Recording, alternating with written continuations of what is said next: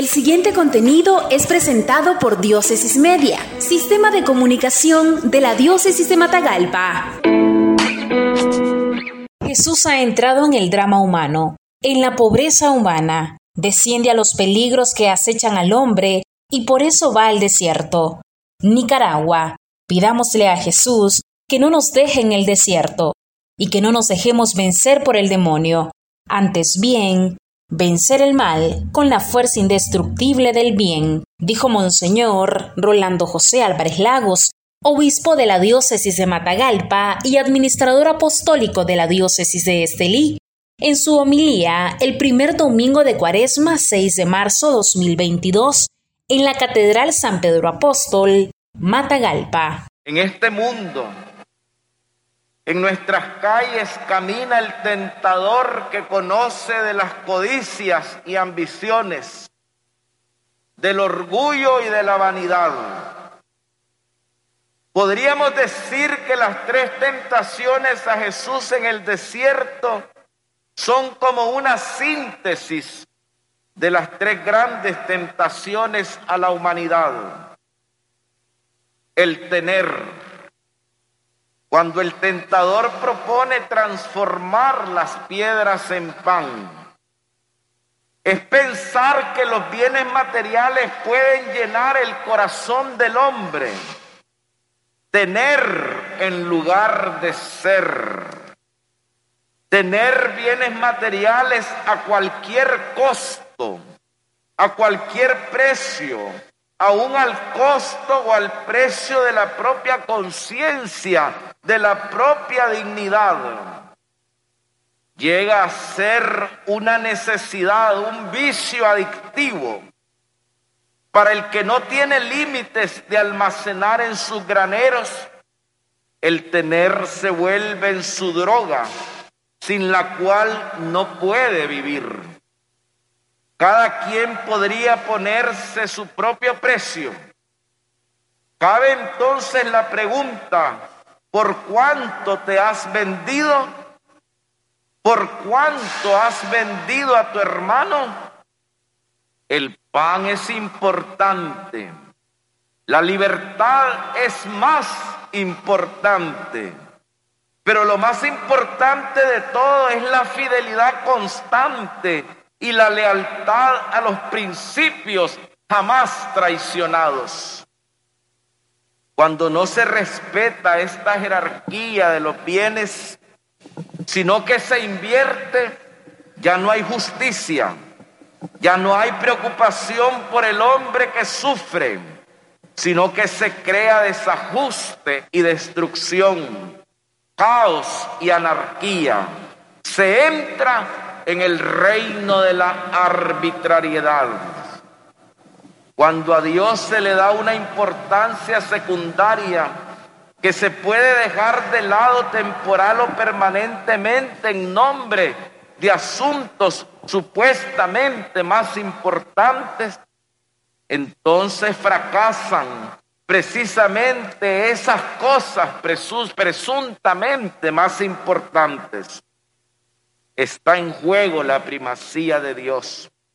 No se puede gobernar la historia con meras estructuras materiales, prescindiendo de Dios o utilizando el nombre de Dios en vano. Aún las estructuras más sofisticadas, si no nacen de un corazón nuevo y arrepentido, se vuelven las más injustas e intolerantes. Si el corazón del hombre no es bueno, ninguna otra cosa puede llegar a ser buena. Y la bondad del corazón solo puede venir de aquel que es la bondad misma, el bien, el poder. Cuando el tentador ofrece dominar la creación a cambio de un acto de adoración, se trata de la tentación del poder sobre los reinos de la tierra, el poder sobre el servir. El tentador ofrece el dominio sobre el otro. ¿Cuál es tu reino? ¿Qué grande o pequeño puede ser? No importa. Lo que, lo que vale aquí es el, es el que es lo que aquí vale es mando yo. Aquí se hace lo que yo diga. Esas expresiones indican que no se tienen límites y se domina la creación destruyendo, arrasando la propiedad, las fronteras, llegando a ilimitados poderes irracionales que llegan a avasallar y destruir al mismo hombre. Esta es la ley del más fuerte, que tiene su raíz en la filosofía sofística. ¿A quién adoras para alcanzar ese poder en tu reino? ¿Quién te lo ha dado? Si el poder que tienes viene de Dios, entonces tu poder será el servicio. Si tu poder no viene de Dios, entonces tu poder será la muerte, el placer, la tentación de la espectacular caída desde el alero del templo, la ambición, el éxito fácil y cómodo sobre el esfuerzo del día a día. Aquí hay algo llamativo. El tentador cita la Sagrada Escritura para hacer caer a Jesús en la trampa. El tentador muestra ser un gran conocedor de las Escrituras.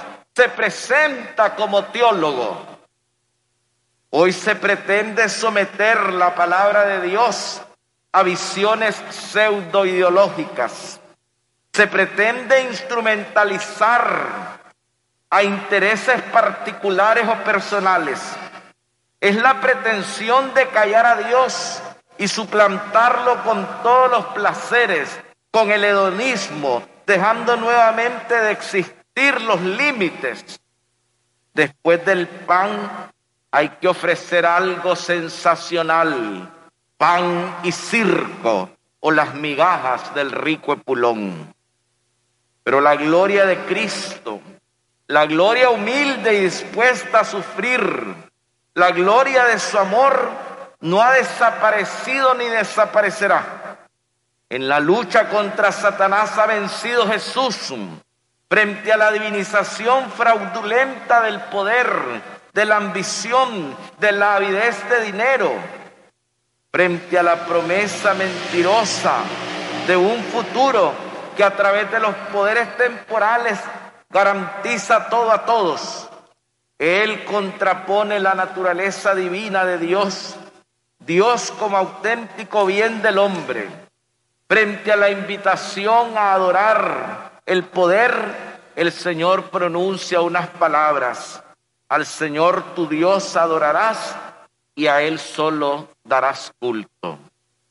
Jesús ha entrado en el drama humano, en la pobreza humana, desciende a los peligros que acechan al hombre y por eso va al desierto.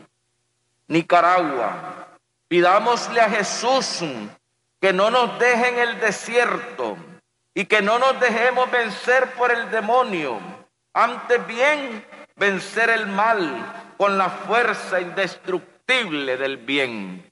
Así sea. Esto fue un contenido de Diócesis Media, sistema de comunicación de la Diócesis de Matagalpa. Síguenos en nuestra página web www.diócesisdematagalpamedia.org o en el Facebook de Diócesis de Matagalpa.